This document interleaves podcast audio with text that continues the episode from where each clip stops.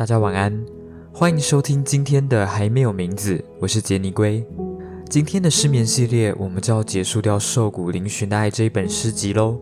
那在节目开始之前，我们还是先照惯例跟大家讲一下我最近都做了些什么事情。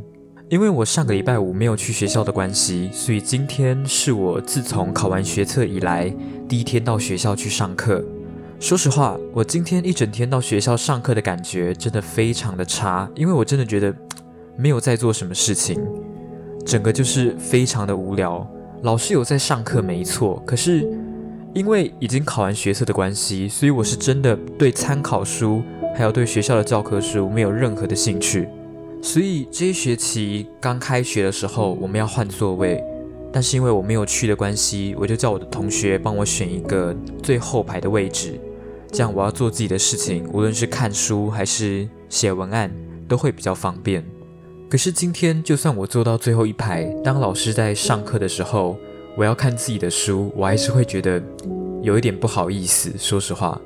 然后我今天就一直在想，如果我到学校去，我也是做我自己的事情，既然这样，我又为什么一定要到学校去？我在家里，我可以自行运用时间去完成我今天给自己的工作，而且无论是要录音还是写文案，它都会比较方便。这个时候去学校就真的是在浪费我的时间，所以我就决定高三下就看心情去学校吧。如果今天想要去学校就去学校，那不想去学校的话就请假没关系。我觉得现在去学校唯一的用处就是用来社交。就是过去交朋友，然后过去跟朋友聊天、打游戏。除此之外，我真的想不到去学校还有什么好处。那明天呢？我会跟我的朋友录音。OK，我会找我的朋友在学校录音，所以明天的节目会比较轻松，不是比较轻松，是非常轻松，就是单纯听我们聊天的内容而已。那依照我平常跟他们聊天的内容。我是觉得明天的节目应该也不会有什么内容。总之呢，它会是一个非常轻松的节目，那大家就放轻松去听就可以了。在这边也要谢谢这两位同学愿意上我的节目。那希望明天的录音顺利，不然我也很头痛，我还要再生一期节目出来。我真的很高兴学校有一个空间可以让我们录音。天哪！我刚刚还在讲说什么学校很无聊，不想去学校，结果我现在在讲谢谢学校，这样感觉好糟糕哦。算了，I don't give a fuck。其实原本是要让同学来家里录音的，可是因为我的家人比较不喜欢陌生人来家里的关系，所以我最后还是决定，那干脆到学校的辅导室去借咨询室来录音。好，那我们今天就花大概三分钟的时间跟大家分享一下最近的一些事情。接下来的时间，我们就要进到今天的失眠系列喽。我们今天要讲的是《瘦骨嶙峋的爱》这一本书里面的最后一个合集，Be kind，要保持良善，不要相信彼岸的灯，你要试着把自己点亮。第一首诗，重生。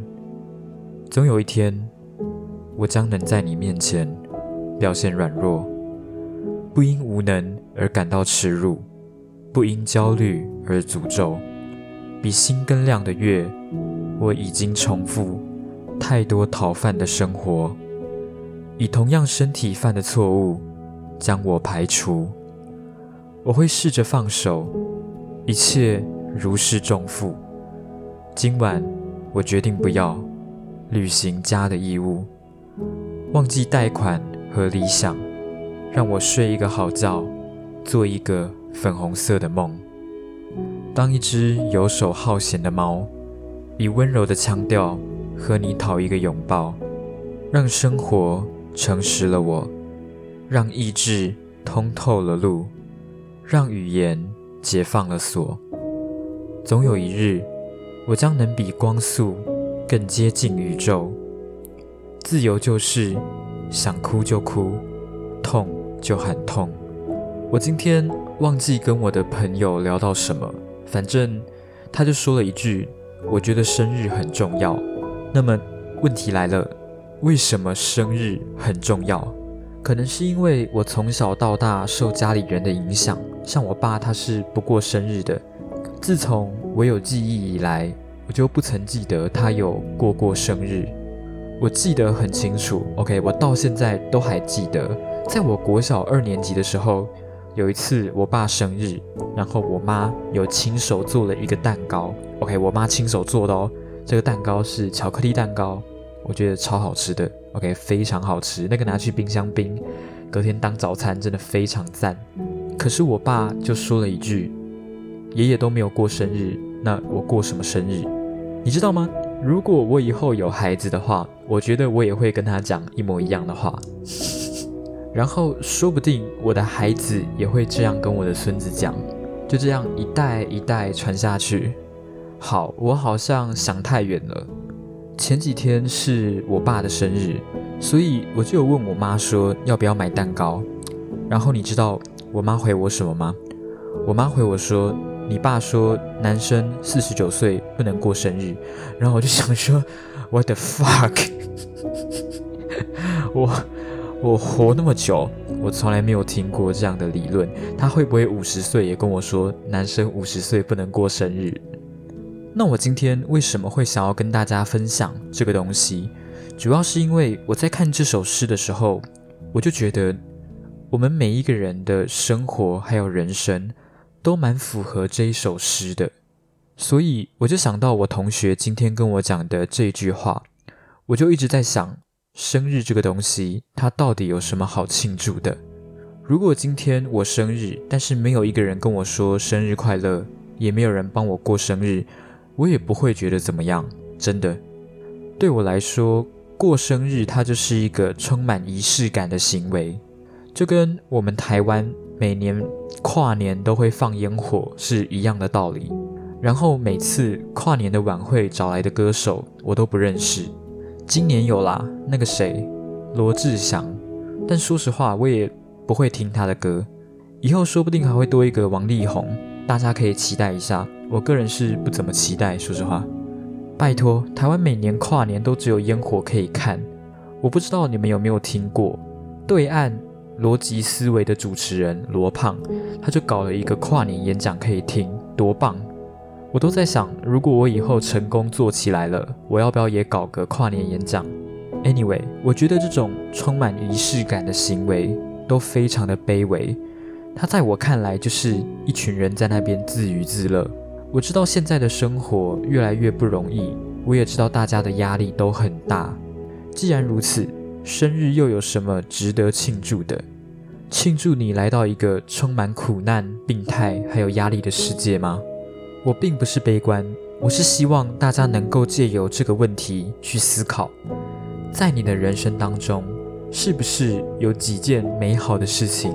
让你觉得你值得来人间一趟，为了这些美好，即使你在人间受苦受难，你也愿意。比起庆祝生日，我觉得一个人更应该在他生日的当天去回忆这份美好，他会比过生日还要来的有价值。接下来我们要进到第二首诗《无光晚餐》，将你的灯关上，让我们在全然的黑暗。你无法看，只能亲耳去听。我会和你说话，让你想象糖与蜂蜜，任一切交换，成为我的形状。如果爱并非凝视的快感，你便能认识我的灵魂，而不从脸孔开始。也关上我的灯，让我们做一对盲人。抚摸着，像在阅读彼此，不被规训的文法，空间隐喻了我们，在平等的两端，贫乏的不是脂肪，而是想象。如果爱与身体无关，便能明白，重要的事物必须用心去看。我们都别把灯打开，让船听天由命的飘，在这无光的夜晚。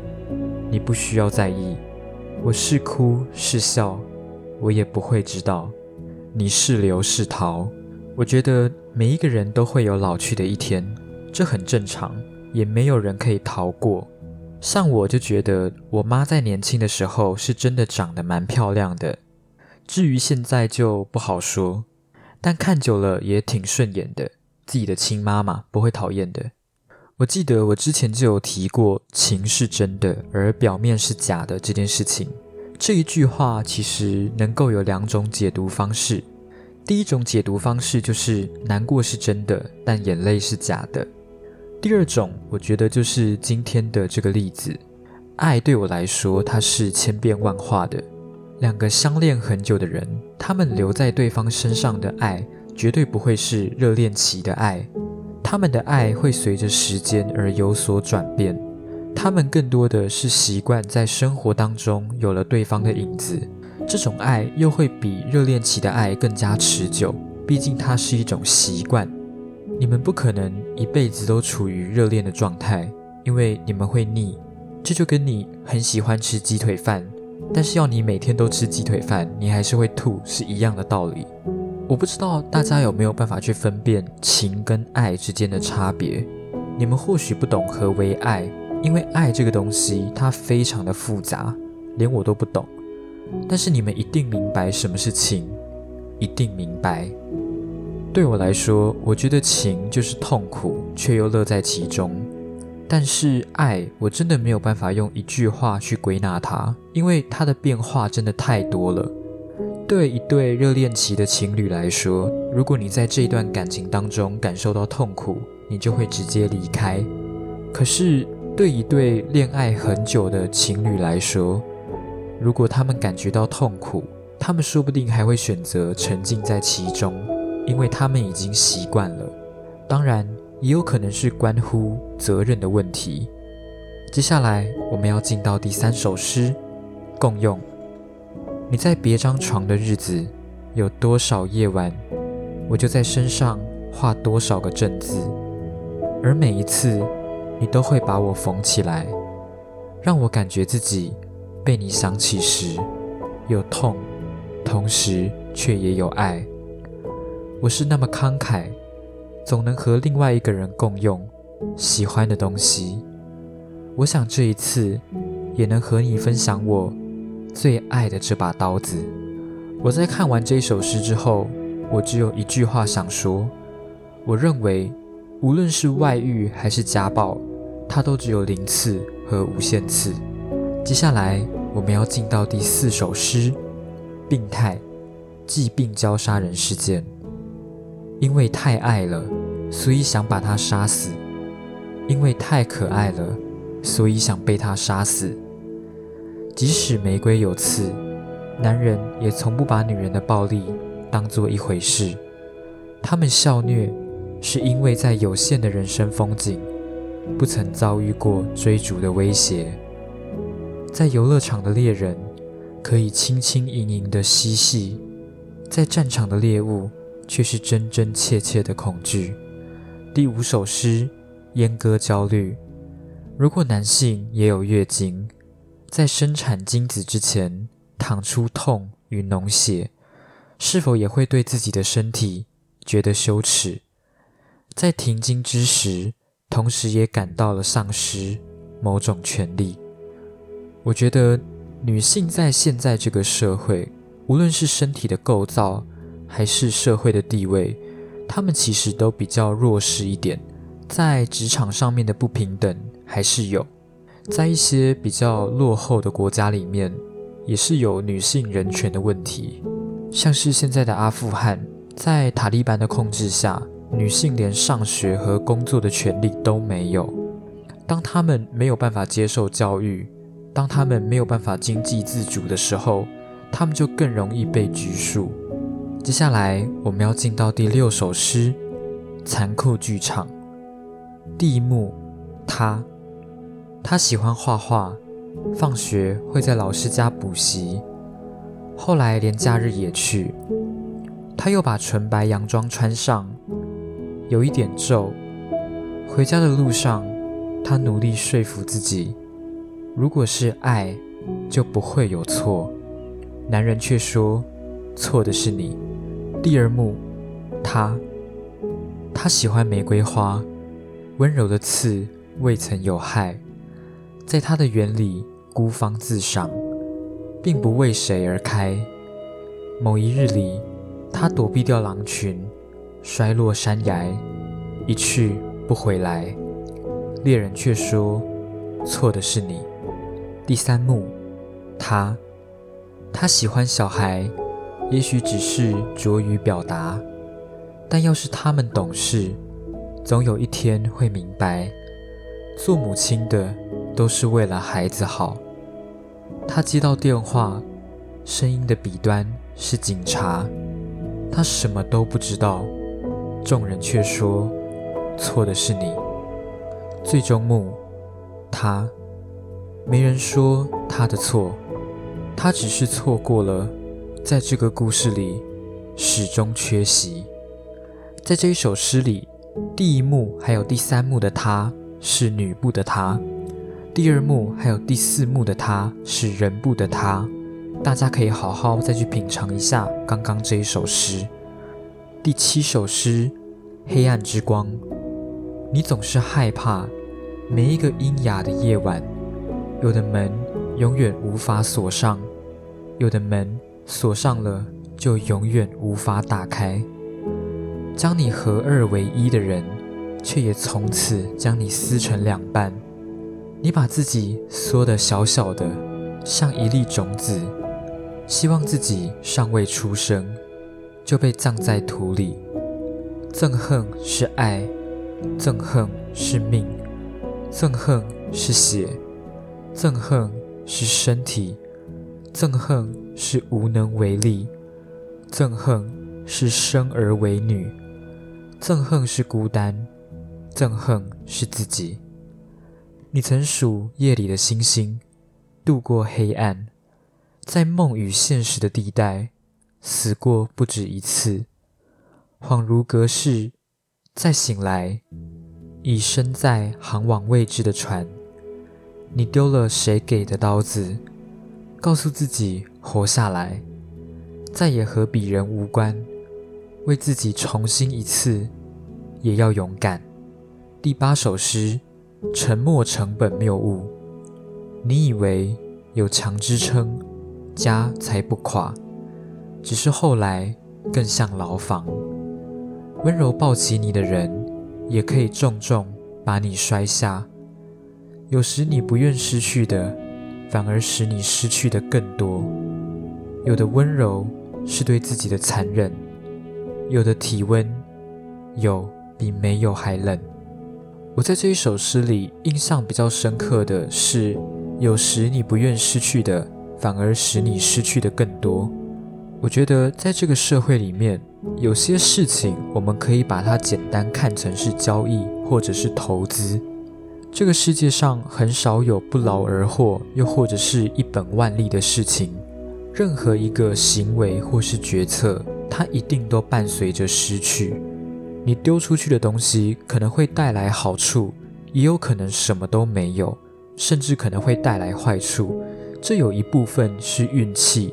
有很大部分的原因是在于你有没有在正确的地方投资，又或者是做出正确的交易。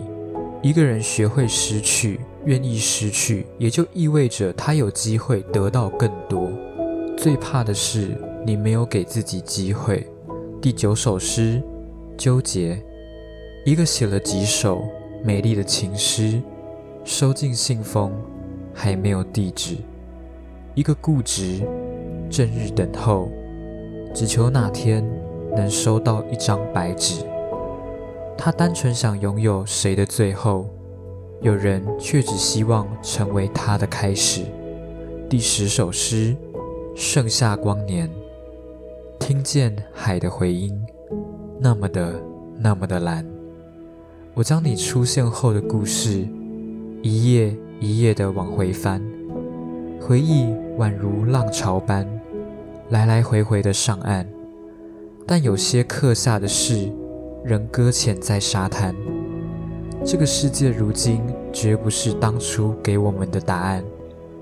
青春的日志已不是孩童时代的作业，错了以后还能一再订正修改。总有些是我们不愿。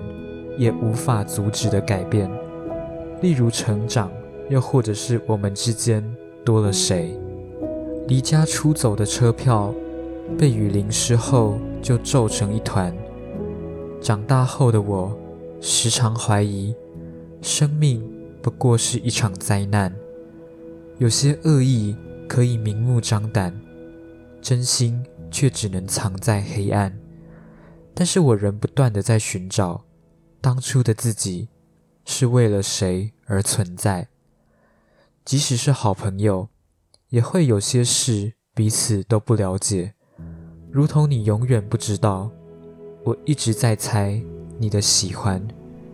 也许活着已经习惯这个太过现实的社会，我这一生根本就不该和你遇见。对你的爱，终究酿成了一片海。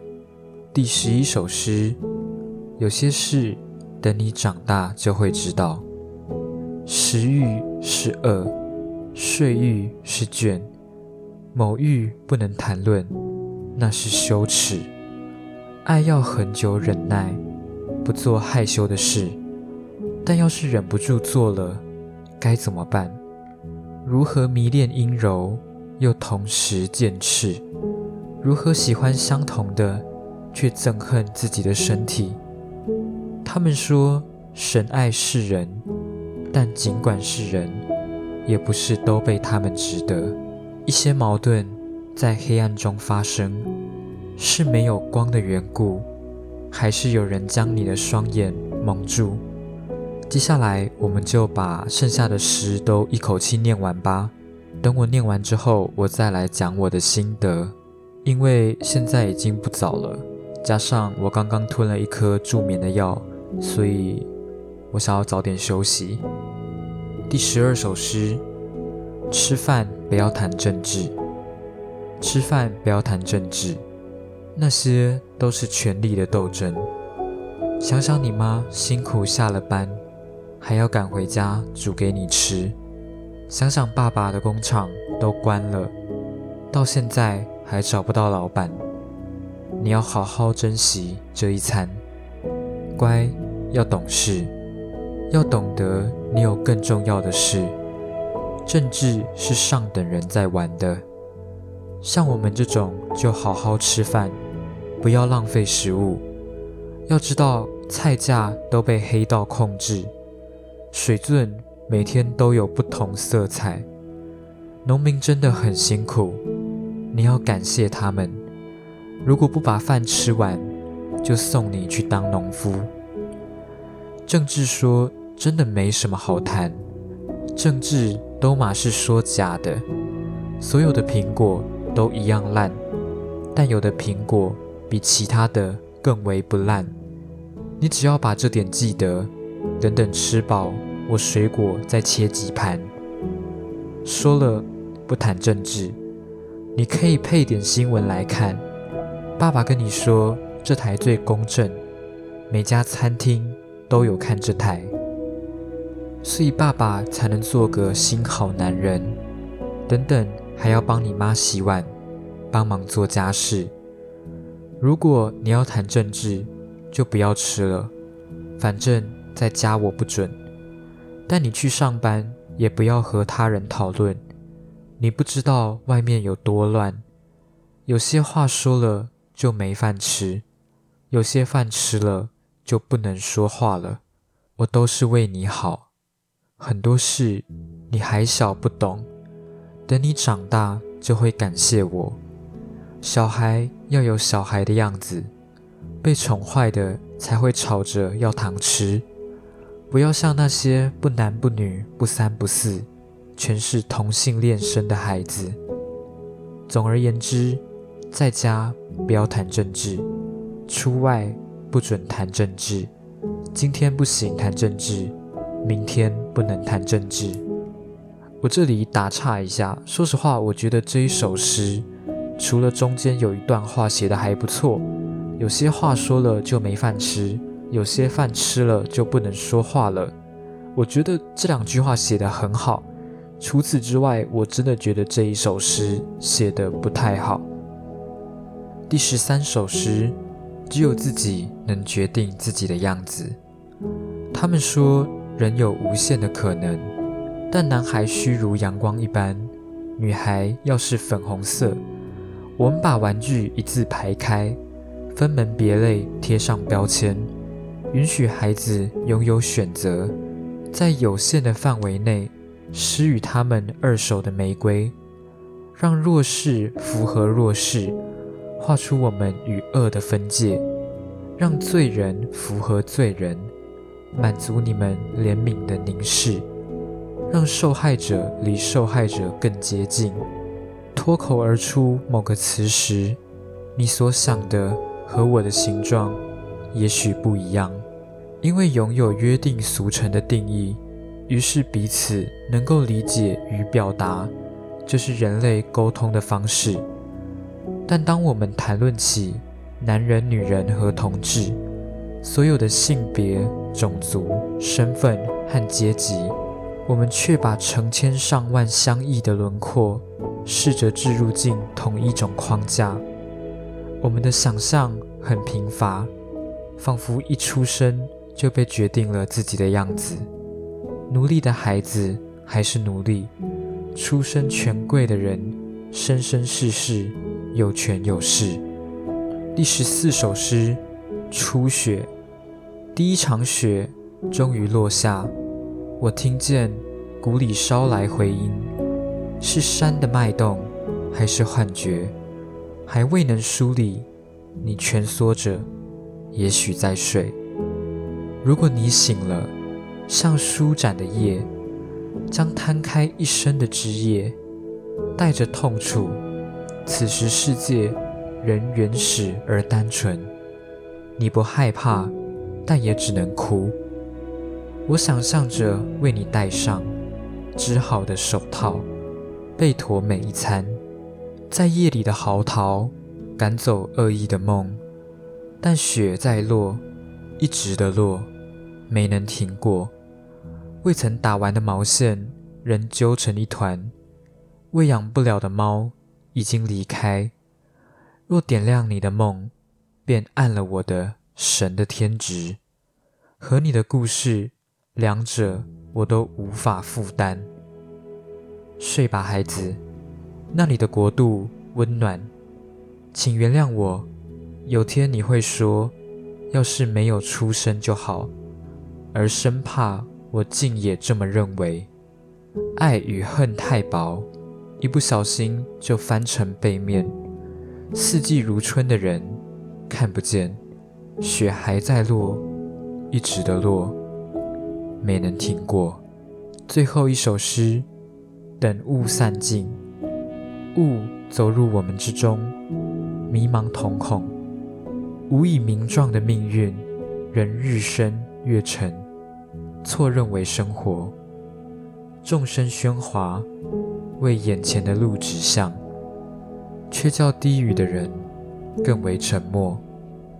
比如过去，你在雾里看花，也从未视为一场敌意。也不曾对模糊的远方感到害怕。然而，这雾岁日浓烈，渗透高墙，使我们看不见彼此。以讹传讹，骨牌倒下，失序的城市有领导往神的路上。不要相信彼岸的灯，你要试着把自己点亮。好好珍惜，慎重的选择，为身后的人指引。等雾散尽，我们已不再迷失。身为如此的自己。以上就是瘦骨嶙峋的爱的第四个合集《Be Kind》的所有诗集。这一本书我们也就正式结束了。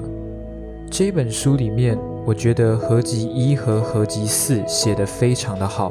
今天念的诗，除了我刚刚有讲到的“不要谈政治”，我觉得写的不太好之外，其他的诗我觉得都写的蛮有深度的，值得你阅读完之后，或是听完之后，花一到两分钟的时间去吸收、了解，还有思考。